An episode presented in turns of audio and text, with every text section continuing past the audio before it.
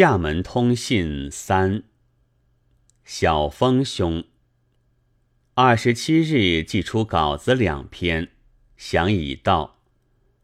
其实这一类东西本来也可做可不做，但是一则因为这里有几个少年希望我耍几下，二则正苦于没有文章做，所以便写了几张。记上了。本地也有人要我做一点批评厦门的文字，然而至今一句也没有做。言语不通，又不知各种底细，从何说起？例如这里的报纸上，先前连日闹着黄仲训霸占工地的笔墨官司。我至今终于不知道黄仲训何人，曲折怎样。如果竟来批评，岂不要笑断真的批评家的肚肠？但别人批评，我是不妨害的。以为我不准别人批评者，污也。我岂有这么大的权利？不过，倘要我做编辑，那么，我以为不行的东西便不登。我委实不大愿意做一个莫名其妙的什么运动的傀儡。前几天，卓志睁大着眼睛对我说：“别人胡骂你，你要回骂；还有许多人要看你的东西，你不该默不作声，使他们迷惑。”你现在不是你自己的了。我听了又打了一个寒噤，和先前听的有人说青年应该学我的多读古文时候相同。呜呼！一代指官遂成公务，负帮忙之义务，有回骂之必须。然则故不如从速摊台。还我自由之为得计也。至之高明，未时以为然否？今天也遇到了一件要打韩进的事。厦门大学的职务，我已经都称病辞去了，百无可为，溜之大吉。然而很有几个学生向我诉苦。说他们是看了厦门大学革新的消息而来的，现在不到半年，今天这个走，明天那个走，叫他们怎么办？这实在使我加脊梁发冷，哑口无言。不料思想界权威者或思想界先驱者这一项纸糊的指官。竟又是如此误人子弟，几回广告，却并不是我登的，将他们从别的学校里骗来，而结果是自己倒跑掉了，真是万分抱歉。我很惋惜，没有人在北京早做黑幕式的记事，将学生们拦住，见面时一谈。不见时一战哲学，似乎有时也很是误人子弟的。你大约还不知道底细。我最初的主意，倒是确想在这里住两年，除教书之外，还希望将先前所集成的汉画像考和古小说勾陈印出。这两种书自己印不起，也不敢请你印，因为看的人一定很少，舍本无疑。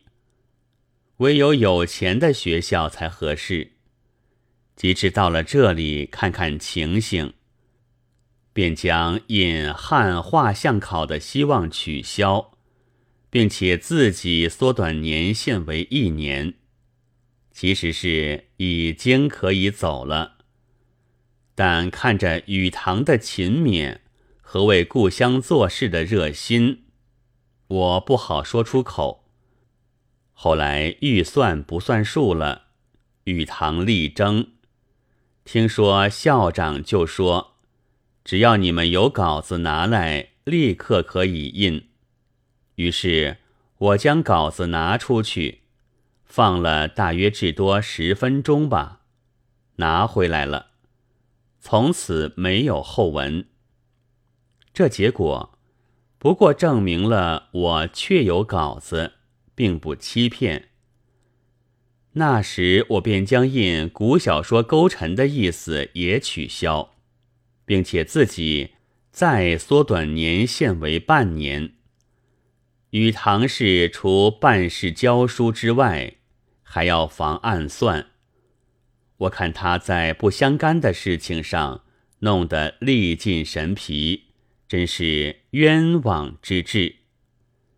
前天开会议，连国学院的周刊也几乎印不成了。然而校长的意思却要添顾问，如理科主任之流。都是顾问，据说是所以联络感情的。我真不懂厦门的风俗，为什么研究国学就会伤理科主任之流的感情，而必用顾问的绳将它落住？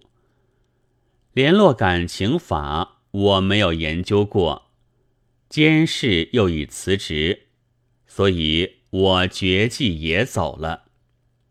现在去放假不过三星期，本来暂停也无妨。然而这里对于教职员的薪水，有时是锱铢必较的。离开学校十来天也想扣，所以我不想来占放假中的薪水的便宜。至今天止扣足一月，昨天已经出题考试。作已结束了，阅卷当在下月，但是不取分文，看完就走。刊物请暂勿寄来，待我有了驻足之所，当即函告，那时再寄吧。临末，照例要说到天气，所谓利者，我之利也，怕有批评家。只为我要勒令天下青年都照我的例，所以特此声明，并非如此。天气却已冷了，草也比先前黄得多。然而我那门前的秋葵似的黄花却还在开着，山里也还有石榴花，苍蝇不见了。蚊子见或有之。夜深了，再谈吧。鲁迅，十二月三十一日。在睡了一觉，醒来听到唾声，已经是五更了。这是学校的新政，上月添设，更夫也不止一人。我听着，才知道个人的打法是不同的。声调最分明的，可以区别的有两种：拖拖拖拖拖，拖拖拖拖拖。打的声调也有派别，这是我先前所不知道的，并以奉告当做一件新闻。